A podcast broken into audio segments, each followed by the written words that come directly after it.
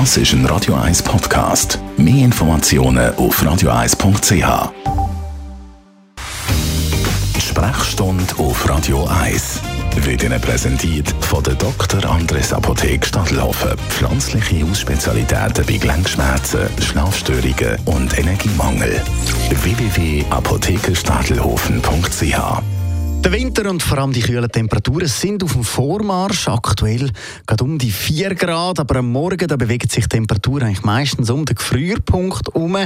Die Zeit, wo doch am einen oder anderen die Ohren wehtun. Dr. Merlin Guggenheim, wie entsteht eigentlich Ohrenweh? Das Ohrenweh ist am Schluss nur noch ähm, das Resultat eigentlich von einer Nervenreizung, also von der Schmerzfaser, wo, wo es äh, gehört und sensibel versorgen. Und faktisch reden wir von einem Schmerz vor allem vom Mittelohr und ein bisschen seltener vom äußeren Gehörgang. Wieso kommt es zu dem? Es ist fast immer das Mittelohr, das im Rahmen von einem Problem vom Hals-Nasen-Rachenraum ähm, entzündet. Also Bakterien werden reingespült in aller Regel und es gibt eine Mittelohrentzündung mit Mittelohrschmerzen. Es kann einmal eitern, es kann Druck geben drin, das sind alles Sachen, die wehtun.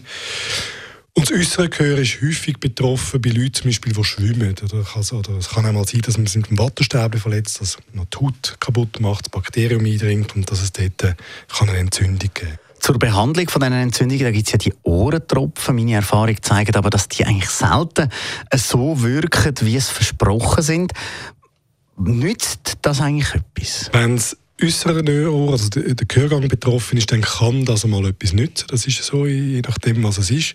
Aber in aller Regel, wenn das Mittelohr betroffen sind, blockt das Trommelfell die Wirkung von diesen äh, Ohrtropfen. Die prallen quasi ab und dringen etwas ins Mittelohr vor und nützen dann nichts. Was auch auffällt, dass man als Kind eigentlich vermehrt einmal wieder einen Ohrenweh hat und jetzt als Erwachsene eigentlich viel weniger. Wieso ist das so? Die Kinder haben äh, wie wir alle eine Verbindung zwischen dem Mittelohr und dem Nasenrachenraum. Nur bei den Kindern ist sie kurz und sie ist waagerecht. das heißt, die Bakterien kommen dort wahnsinnig gut rein. Bei uns Erwachsenen läuft sie so ein bisschen abschüssig, Bakterien müssen aufwärts laufen, das ist schwieriger. Danke vielmals, Dr. Merlin Guggenheim. Die nächste Sprechstunde gibt es dann am nächsten Montag.